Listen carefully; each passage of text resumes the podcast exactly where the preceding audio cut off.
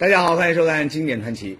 呃，前两年呢，好莱坞呢拍了部挺出名的科幻大片《博物馆惊魂夜》，那估计有不少观众看过。啊，片子说的是啊，呃，有个博物馆呢，一到晚上没人的时候，哎，在里面展览的标本，像什么恐龙啊、狮子、大象啊、古人呐，竟然全都活了过来。死了，我的手脚！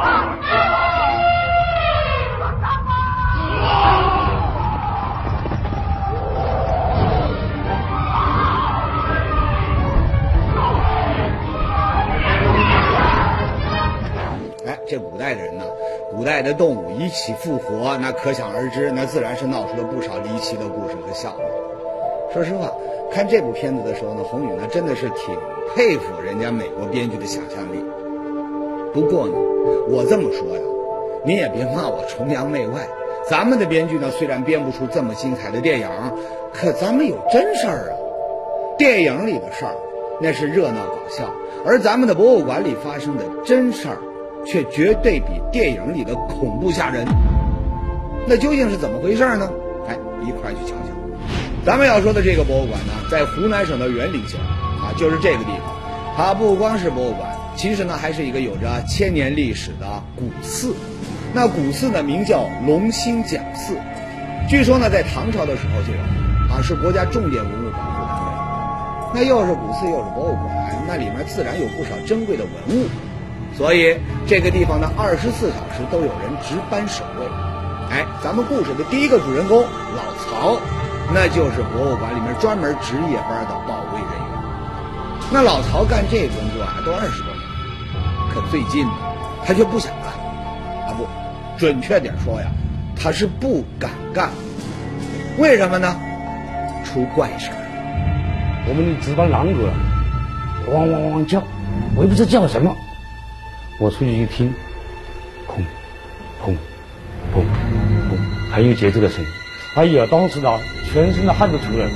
原来就在前不久，连着两个晚上，老曹值夜班，直到后半夜两点左右的时候，他都听到了一种神秘而奇怪的声音。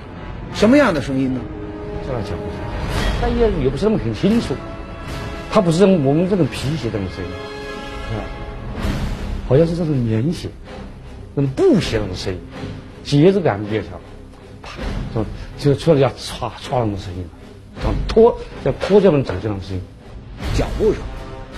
按说这很正常啊，夜深人静的时候，有人走路啊都能听到脚步声。那老曹也几十岁的人了，还是干这保卫工作的，那至于这么胆小？因为几起脚步声，他就连班也不敢上了吗？哎，您是不知道，这园林，也就是这个龙兴讲寺，它可不是在城里，而是地处偏僻，寺里呢也没有常住的和尚尼姑，啊，除了工作人员，这地方白天人都不多，那到了晚上，工作人员一下班，那除了值班的老曹，那根本就没别人。那您说，深更半夜了？这脚步声是哪里？嗯，怪。你要知道，每回老曹一听见这脚步声，都会跑出去看，可是却看不见。算了，什么什么也没发现，拿电筒来一照，你什么也没发现呢。哎，这下你应该明白了吧？怨不得老曹他不想干这差事。你想啊，孤零零的一个人，守着空荡荡的一座千年古寺。这夜深人静的时候呢，突然还冒出神秘而蹊跷的脚步声，往人耳朵里钻。虽然只是个声音，可换谁谁不会瘆得慌？有了两次这样的经历，老曹可就撑不住了，他就找到办公室主任，把情况一说，说：“你们给我换个工作啊！我年纪大了，心脏不好，可别让这声音呐吓出个好歹来。”可这主任不同意，他说：“老曹啊。”兴许呢是你听差了吧？啊，别自己吓自己了，还是好好工作吧。哎，这领导不同意，老曹他也没辙，就只好向同事们发牢骚。那这没值过夜班的同事，那也是不以为然，说：“嗨，老曹啊，说不定那是半夜有谁回单位拿东西，刚好你没看见啊，你就别想东想西了。”看着领导和同事一个个都站着说话不腰疼，老曹心里哎呦那叫个郁闷。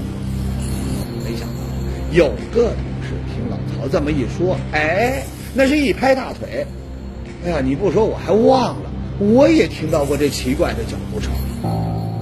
说这话的同事呢叫郭川林，是博物馆里的摄影师，有时候呢他也得在这个寺里呢加夜班洗照片。大概元月份左右，当时我们下面那个头锅店一个一个一个暗房啊，专门洗照片的地方，我晚上经常在加班。有一天晚上，郭川林呢又在博物馆的暗房里呢洗照片，当时呢正是半夜一点钟左右，四周呢早就是一片寂静。突然呢，他清晰地听到了一阵人的脚步声。还是这么晚了，还会有谁在外面走动呢？所以呢，一听到这声音呢，老郭就出门看了一下。谁啊？有人没有？谁啊？有人没有？从台阶上面一直走走走，走到下面，走到我门旁边就没声音了。没声音了，我以为还是我们单位的职工啊，有个叫向文江，我叫向文江，向文江叫了两声，没人回答，我就有点恐怖了，我受受不了了。然后我就把头支出去看，到处看一下，看一下，什么都没有，越想越怕。哎，怕不怕的，咱们另说。老郭把这话一说呀，那事情可就不一样。要光是老曹一个人听到了怪声，那咱们可以说啊，可能是他耳朵出问题了，或者是胆子小，自己吓自己。可老老郭也听见了，那总不会是两个人的耳朵都出了问题吧？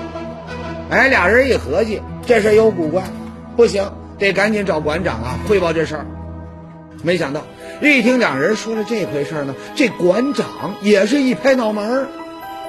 你们说的怪声啊，我也听见过。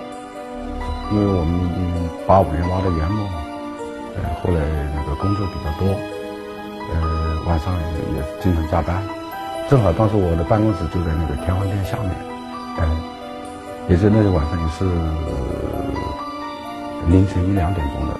那天晚上，夏馆长在办公室忙活完手里的事儿，刚想休息一下，这时候呢，他好像听到了外面有人走路的脚步声。哎，没听说这馆里还有谁在加班啊？这个时候还会有谁呢？我以为是当时保卫人员值班下来，哎，走了快那个响声过了几分钟，怎么人没没看见人？为这，夏馆长还特意拿上手电到外头那是仔细转了一圈，可结果呢，我不说你也肯定猜着了，跟老曹和老郭一样，他也是什么都没发现。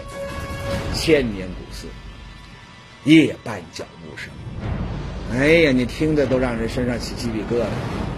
那既然连馆长在内有三个人都听见了，看来这脚步声绝对不会是谁听差。那，这来历不明的神秘脚步声会是怎么回事儿呢？上节说到，湖南沅陵的龙兴讲寺，深更半夜的时候呢，好些人呢，竟然都听到了一种好像是脚步声的声音。可寻的这个声音找过去呢，却半个人影子啊，他都看不见。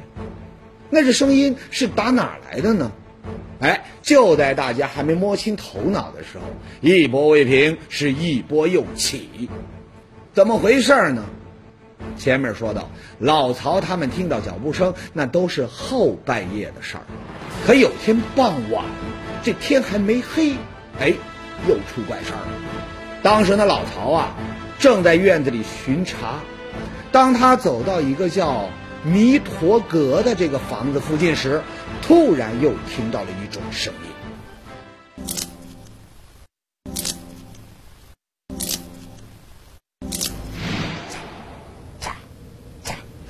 好像是劈柴又不是劈柴的声音，脚步又不是脚步这种声音。弥陀阁原来是寺里面用来供奉弥勒佛的这个大殿。那龙兴讲寺改成博物馆以后呢，这地方呢已经空置了很久，里面呢也没放别的东西。这空荡荡的房子怎么会发出声音呢？闹鬼啊！要知道，博物馆的考古人员那一个个那都是见多识广啊，这鬼呀神儿啊的，那人家那可不信。那有人听说了这事儿，他就说了：“哎呀，这事儿没啥稀奇的啊，十有八九那是耗子闹出来的动静。哎，不少人家里那应该都有过闹耗子的经历。夜深人静的时候，那动静那是挺烦人的。啊，我记得看过一个片子，说是有栋空着他没人住的老房子，人们呢也是老听见里面啊有人走楼梯的声音，当时传的呀挺吓人。可后来您猜是怎么回事啊？感情是一只大耗子捣的鬼。啊，这只耗子呢，当年用尾巴到这油瓶里呢去蘸油吃，结果时间一长啊，这尾巴上的油啊就沾上了很多灰呀、土啊，哎，它就结成了一个大泥球。那么耗子在楼梯上上上下下的时候，这拖在尾巴上的大泥球在这楼梯上一滚，哎，那吧嗒吧嗒的声音从外面听起来啊，就跟有人在楼梯上走似的。那么。老曹他们听到的怪声，会不会也是这耗子闹出来的动静呢？老鼠不对，老鼠没那么大的响动，而且它那个幅度持续时间就是一脚一一脚的持续时间，它的步幅啊就像像人像人走动的那个步幅。夏馆长和老曹都说呀，说闹耗子的动静他们都听过，和他们半夜听到的怪声它不是一回事儿。那老鼠再怎么闹，它也弄不出那么大的这个响动啊！哎，看来老鼠的嫌疑那是可以排除。不过呢，有人又说，说既然老鼠闹不出这么大的动静，那大一点的动物那不就能够闹出这种动静来了吗？哎，你还别说，还真有这种可能。因为我们院子比较大嘛，整个将近占地将近三万平方，是吧？也逮到个那个我们这当地的那个那个那个那个野动物、野生动物，也藏在这院子里面，也有獾啊，呃，当时很大，十多斤啊，十七八斤的一个大獾，狼狗就给逮住了。哎，獾这样的动物呢，个头大，有劲儿，那是不是这些东西捣的鬼呢？可惜啊，在仔细分析了半天之后，夏馆长和老曹还是一口咬定，不是。反正不知道是不是幻觉还是什么什么什么什么的，反正当时感觉听着确实是以为是人下来的，但是半天没人。原来这博物馆里发现獾呐什么的，那还是很多年以前的事情。后来呢，博物馆修了围墙，大型的野生动物那是不可能进来了。那夏馆长还肯定的说呀，说那声音它就是人走路的声音，它不会是动物。那如果真是人的话，那会是什么人呢？说到这儿啊，估计有人要说了，说该不是小偷吧？咱们前面就说了，这博物馆里面收藏的古代文物不少啊，那是不是这些珍贵的文物让梁上君子们他起了心，深更半夜他到这个寺里来行窃呢？哎，也不是没有可能啊。可是听过声音的老郭却说，不可能，这小偷也不可能。小偷因为他上面看着我们下面加班是那个那个灯光亮着呢，里面有人，不可能他用那么大的声音，啊，这个小偷下去的话，他那个那个狼狗会肯定会叫的，狼狗也没叫。也是，梁上君子，咱们就算没碰到过真的，那电视电影里边也看过呀，人家那都是蹑手蹑脚，悄无声息，生怕让人听见半点动静。谁见过昂首阔步还吧嗒吧嗒发出脚步声的小偷啊？哎。不是动物，不是小偷，这些可能性都排除了。那还能是什么呢？哎，说这个之前，咱们先来看段电影。电影《倩女幽魂》大家都看过，里面说的就是在荒郊野外有一座破败的寺庙兰若寺，这个寺里呢埋着不少的冤鬼，一旦有人到了这个寺里，这些鬼魂就会从这个地底下爬出来。化成美女来诱惑这个阳间的人，然后呢再吸取人身上的阳气，有不少人呢，哎，就这么送了命。那咱说这个呢，有人肯定要说了，说电影那都是瞎编的，红宇您又要拿这神神鬼鬼出来吓人了啊？哎，不是我要吓人，您不知道龙兴讲寺跟别的寺不一样，这寺里啊，还真和这电影里似的，藏着吓人的东西，有人闹鬼的可能。为什么这么说呢？原来还是在一九八五年，沅陵县曾经发现过一个元代的夫妻合葬墓。考古人员发掘古墓呢，把这棺材打开的时候啊，那都惊呆了。怎么回事呢？原来这对在棺材里面躺了六百多年的夫妻，尸体竟然全都保存完好，特别是这丈夫的尸体，那是一点腐烂的痕迹都没有。我们把那个内棺一打开啊，那个男士就像就像真人睡着一样，他的皮肤啊，皮肤的颜色也是黄的，呃，他身上的弹性跟这样一样，他的那个皮肤的弹性也非常好，而四肢、手指都还能还能够微微的摆动。历经六百年都不腐烂的尸体，那不用说呀，那肯定是有极大的科学和考古研究价值啊。那，这两具古尸自从出土以后，就一直被保存在园林博物馆里面展出。可后来呢，也不知道怎么回事，这女尸啊，却慢慢的变质腐烂了，她只好被搬出了博物馆。从此，博物馆的这个展厅里就只剩下了一具。孤零零的男尸，那个古元代古尸呢，就放在上面展出，在古籍书院展出。这个值班室就在和原木古尸的隔壁，很近，大概两米。我就在上面值班。说到这儿，有人要问了，说这事跟咱们今天要说的那种神秘的脚步声，它有什么关系？您不知道，这时呢，博物馆里的很多人，包括老曹在内，都认为他们听到的脚步声。和展厅里躺着的那具元代古尸，那是大有关系。为什么这么认为呢？原来，他们算了一下时间，人们第一次听到那个神秘脚步声的时间，正好就是两具元代古尸中的女尸因为腐烂被搬出博物馆的时间。哎，这个巧劲儿，那可就让很多人心生联想。那有人就说了，说这两具古尸其实啊早就活过来了，只不过呢开始那两口子待在一块儿，他们没出来闹腾。可后来呢女尸被搬走了，这做丈夫的那可就不干了。到了半夜，这男尸他就出来到处找自己的媳妇，哎，这才有了寺里半夜的脚步声。哎呀，这说法那要是真的，那可就真的让人毛骨悚然了。以前这尸体在那躺着。博物馆的人进进出出也没谁当回事儿，可现在不一样了，僵尸复活的说法让大家那是人心惶惶啊！一到下班，大家就忙不颠的就跑了。你别说晚上加班了，就连正常的值班守夜都没人愿意干了。而就在这个时候呢，又一件事情的发生，让整个博物馆的这种恐怖氛围那是发展到了极致。怎么回事呢？原来龙兴讲寺呢，有些建筑因为年头久了，出现了破损，哎，管理呢就请来古建筑队，对这些破损的地方呢进行了修复。有个修复门窗的老雕花工，为了早点把手里的活干完，有一天晚上呢，他就留在寺里加班赶工。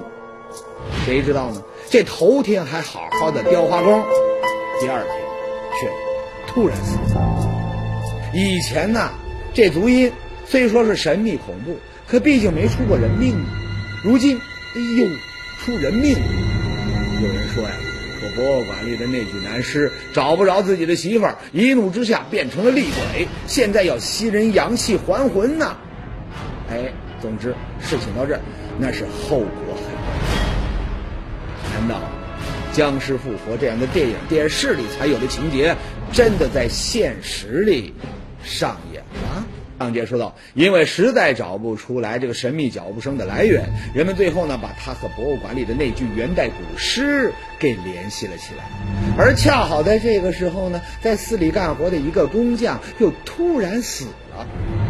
你想想看，千年古刹，几百年不腐的男尸，还有半夜里面发出来的莫名其妙的声音。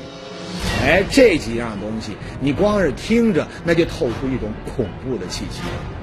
那如今放在一起，那更是让人不寒而栗。加上这突然死去的老雕花工，那您说，这让人怎么会不往这鬼呀怪呀身上去想啊？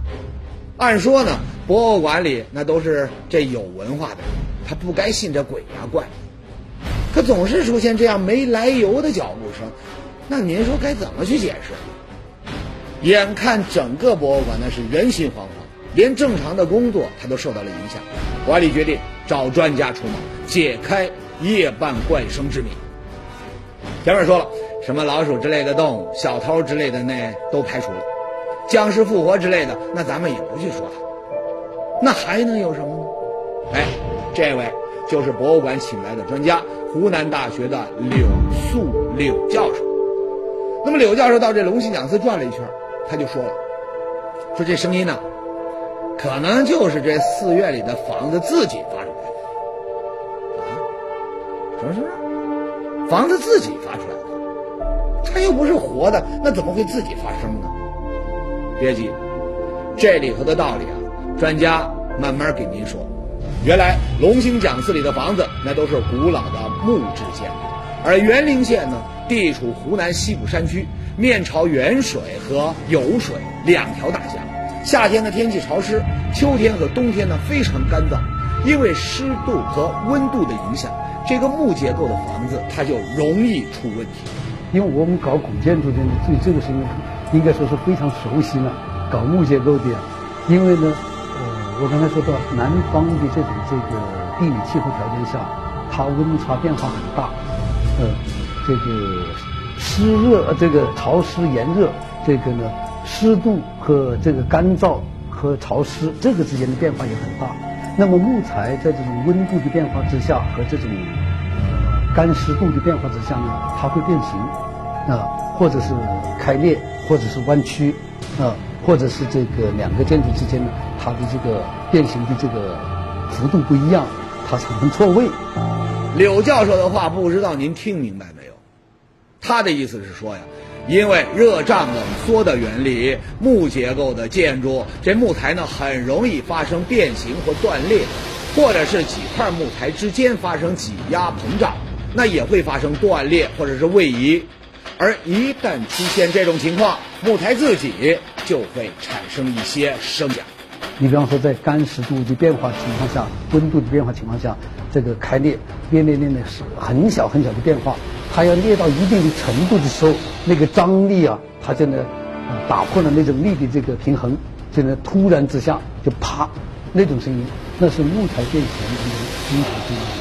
比如说，我们用很热的暖气，你烘烤木块，你就能够听见这样的声响。还有很多人都知道，我们家里的家具啊、地板啊之类的，到了冬天呢，空气呢比较干燥，有时候呢也会发出啪啪的声音。哎，这些现象呢，那都是同一个道理。那有人要说了，说这木材爆裂的声音，那也听过呀，看不出来历不假呀。啊，可这个声音它也不像是人的脚步声啊！哎，这话没错，脚步声和木材爆裂的声音确实并不很像。